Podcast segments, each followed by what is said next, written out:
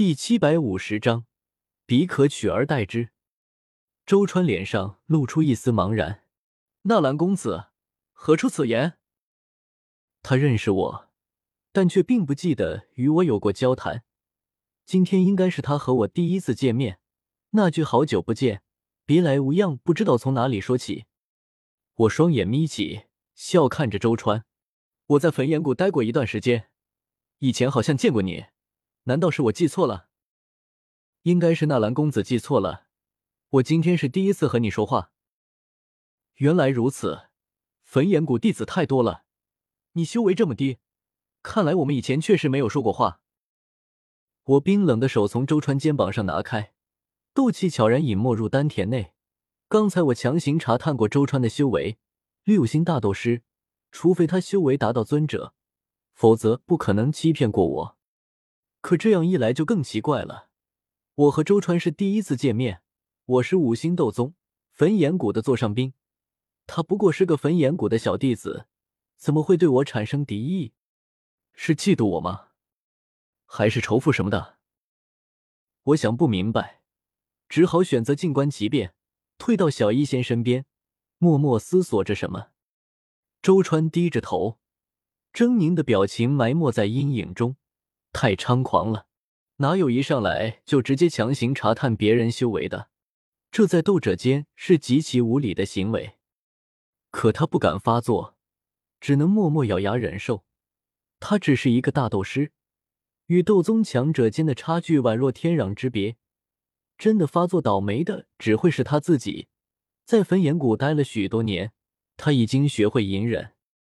哼，这些什么天才不过是出身好。全靠家族资源堆积才能有今天的修为，没想到连火师姐也被这个纳兰叶给欺骗了。周川望了眼一袭红衣、亭亭玉立的唐火儿，心中炙热，握紧拳头，暗暗道：“等我拜了药尊者为师，来日成为一名大炼药师，定要将他踩在脚下，让火师姐看清纳兰叶的真面目，回心转意。”唐振与风尊者药老客套几句后。笑着将周川的事大致说了遍，希望药尘能按照约定收周川为徒。最初药老还是不高兴随便收徒的，可之前被小医仙一下，终于看清楚了自己的处境，命悬一线，岌岌可危。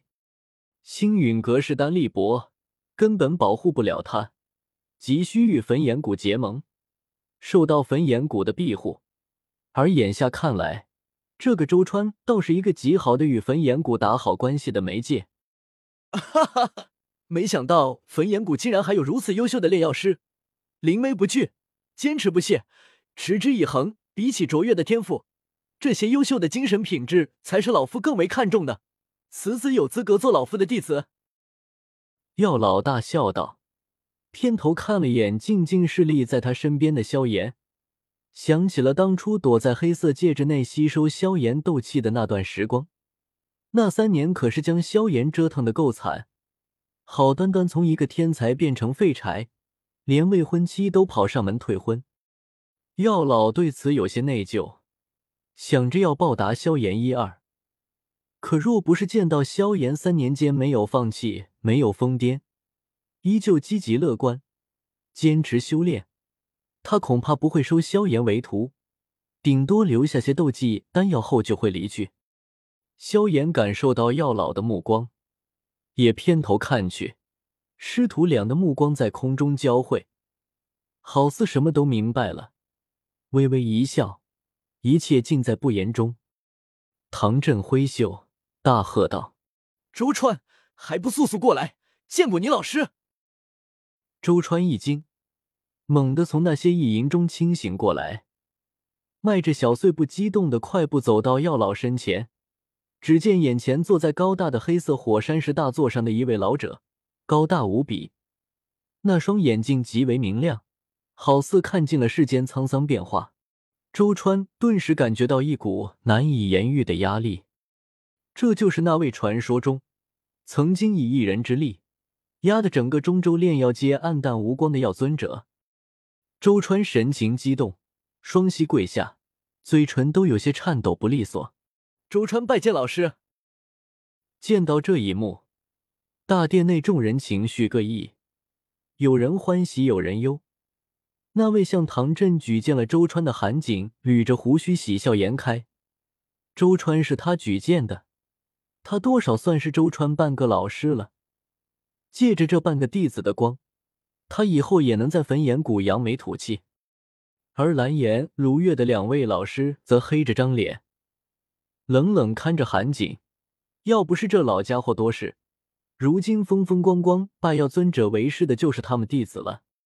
我与小医仙、紫妍、穆青鸾、唐火儿围在一起喝茶，冷眼看着周川拜师，鱼跃龙门，九浪变后浪，在我眼中不过是个笑话。药老搞事情我都能按下去。何况药老的一个弟子，拜师之后要是安安静静就算了，我懒得搭理他。可若是敢搞事情，更多的人则是在赞扬。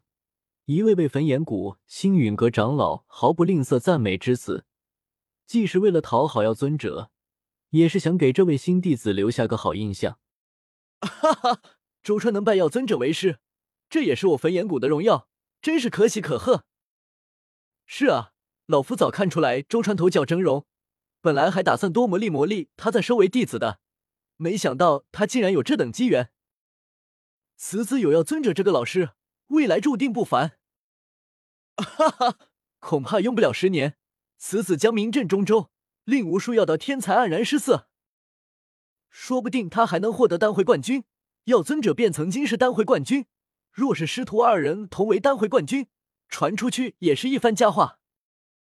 一句句赞美之词不绝于耳，药老似乎也忘记了之前差点被人逼入死地，青缕胡须笑看着周川，慈祥道：“周川，从今以后你就是我药尘的三徒弟了，起来吧。”周川听着四周的赞叹声，有些沉醉其中，这是他从来没有体验过的感觉。在焚炎谷，他一直是个小透明，没有人会在意他这个小弟子。可如今呢？大殿内多少曾经高不可攀的斗宗强者在注视着他，多少长老在赞美着他，连尊者修为的唐镇谷主都在笑呵呵看着他，好似是在对他勉励。周川顿时有些飘飘然，感觉自己和以前不一样了。从此以后，他不再是那个任人呼来喝去的小弟子，而是和火师姐一样的天才，高高在上。哪怕是那些长老也要献媚讨好的绝世天才，他将名震中州，他将成为丹会冠军，他将名满天下，连火师姐也会回心转意，娇笑讨好的主动投入他怀中。站起身来，再看向药老时，周川看到了和之前不一样的地方。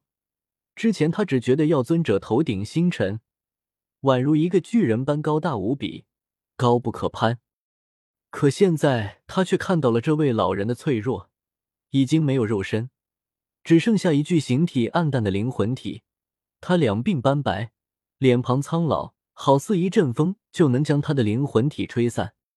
彼可取而代之。看着风烛残年的药尊者，一个念头忽然从周川脑海中跳出。